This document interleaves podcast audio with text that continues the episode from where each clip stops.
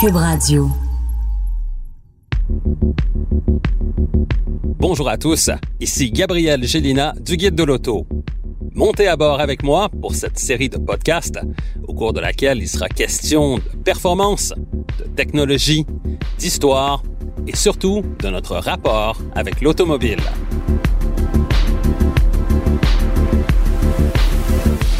Au volant, avec Gabriel Gélina. Aujourd'hui, je vais vous parler d'une course mythique qui a été disputée de 1950 à 1954 et qui a rassemblé les plus grands noms de l'histoire du sport automobile. Cette course, c'est la Carrera Panamericana.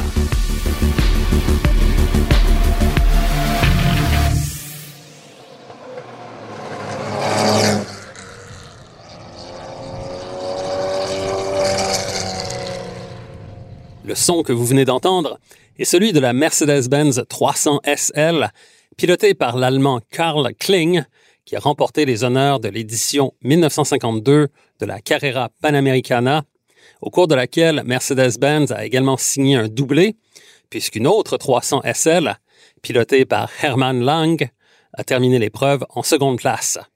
50 ans plus tard, soit en 2012, j'ai eu le privilège de conduire cette même voiture sorti du musée Mercedes-Benz et expédié au Mexique sur un tronçon de cette célèbre course alors que la marque allemande célébrait l'anniversaire de cette victoire historique. La Carrera Panamericana est une course qui a été imaginée par le gouvernement mexicain qui voyait là un excellent moyen de célébrer le parachèvement de la portion mexicaine de la route panaméricaine. En organisant cette course, le gouvernement mexicain souhaitait surtout attirer des investissements étrangers en faisant la promotion de cette nouvelle route traversant le Mexique du nord au sud. C'est ainsi qu'est née la course de vitesse la plus longue au monde, au cours de laquelle les pilotes roulaient à tombeau ouvert sur cette route publique au début des années 50. Et si je dis rouler à tombeau ouvert, c'est littéralement le cas puisque plusieurs d'entre eux, en fait on les compte par douzaines, ont trouvé la mort en participant à cette épreuve qui a acquis depuis le titre de légende du sport automobile. La première Carrera Panamericana, disputée en 1950, était composée de neuf étapes courues en cinq jours, du nord vers le sud, avec un départ à Ciudad Juárez et l'arrivée à El Ocotal dans la région du Chiapas. Les trois premières positions ont été raflées par des pilotes américains, soit Herschel McGriff au volant d'une Oldsmobile 88, un moteur V8 de 5 litres équipé d'une boîte manuelle en première place, et les pilotes Thomas Deal et Hal Rogers, tous deux au volant de Cadillac Series 62. La voiture européenne la mieux classée était alors l'Alfa Romeo 6C, pilotée par Piero Taruffi, celui-là même qui allait écrire un livre intitulé The Technique of Motor Racing en 1959, devenant ainsi en quelque sorte le tout premier instructeur de pilotage de course.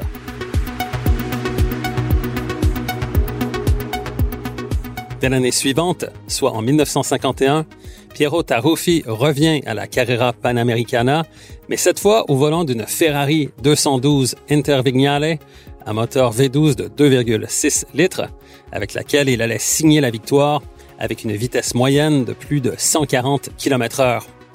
Le célèbre pilote italien Alberto Ascari, aussi sur Ferrari 212 Intervignale, se classait deuxième, assurant ainsi la domination de la marque italienne dans cette épreuve qui prenait de plus en plus d'importance. L'épreuve de 1951 est courue en sens inverse, soit du sud vers le nord, avec un départ à Tuxtla Gutiérrez et l'arrivée à Ciudad Juárez. Seulement 35 voitures sur les 97 engagées ont terminé la course et trois pilotes mexicains y ont trouvé la mort.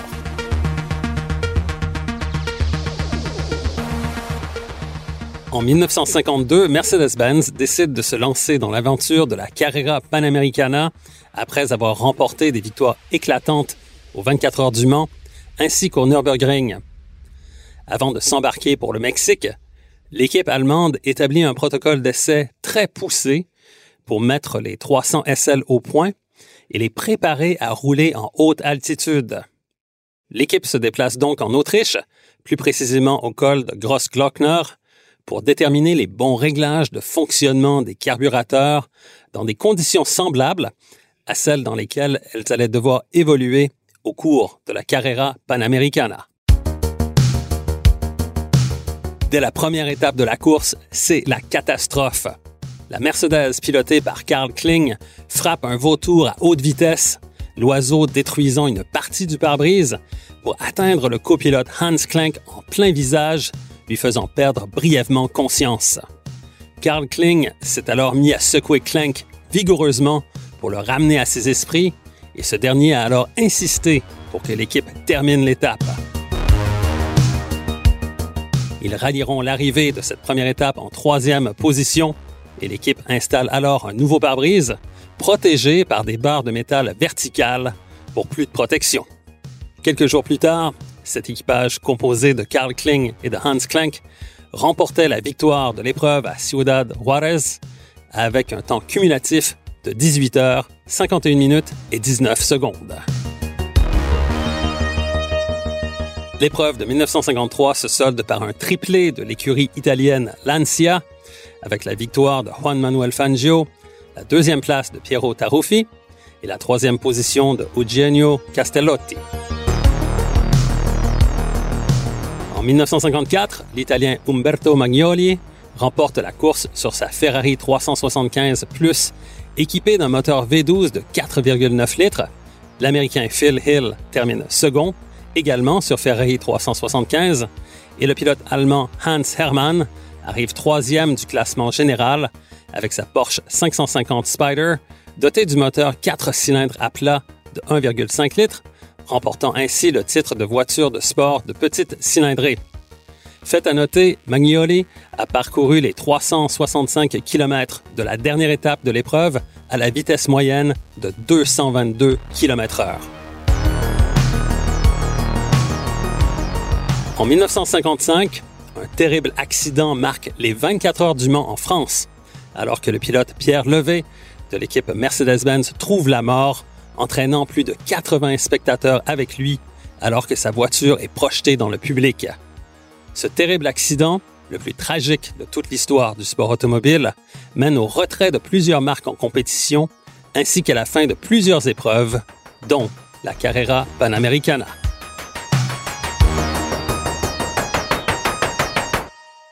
En 1988, c'est la renaissance de la Carrera Panamericana, mais cette fois sous la forme d'un rallye automobile couru avec des voitures de collection et composé d'étapes de vitesse, mais aussi d'étapes de transit dont l'objectif est de respecter une moyenne préétablie.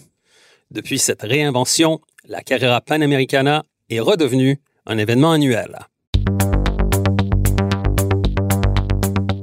En terminant, la Carrera Panamericana a donc marqué l'histoire du sport automobile et sa renommée a aussi inspiré la marque Porsche, laquelle a choisi d'ajouter la désignation Carrera d'abord à la 356, puis à la mythique 911, en passant par toute une pléiade d'autres modèles, en hommage aux victoires de la marque lors de cette course célèbre. Plusieurs années plus tard, Porsche choisit le nom de Panamera, qui est une sorte de contraction de Panamericana, pour désigner sa nouvelle sportive à quatre portes. Et si vous êtes amateur de montres, sachez aussi que la marque Tag Heuer a choisi le nom Carrera pour l'une des montres les plus célèbres de cette marque d'horlogerie. Et si vous êtes amateur du groupe britannique Pink Floyd, vous serez peut-être surpris d'apprendre que le guitariste Doug Gilmore et le batteur Nick Mason ont tous les deux participé à l'édition 1991 de la Carrera Panamericana, au cours de laquelle Mason a terminé au sixième rang et Gilmore a été contraint à l'abandon suite à un accident.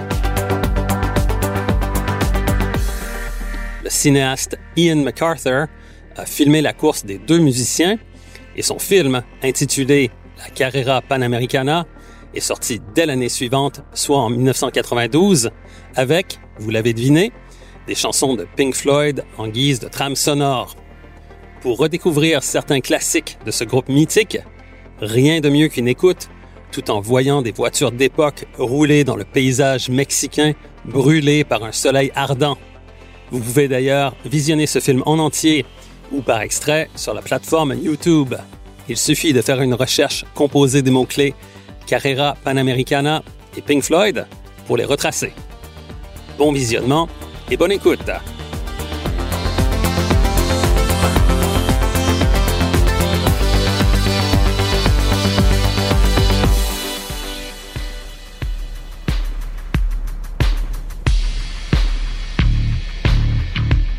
Recherche et animation, Gabriel Gélina. Montage, Philippe Séguin. Une production, Cube Radio.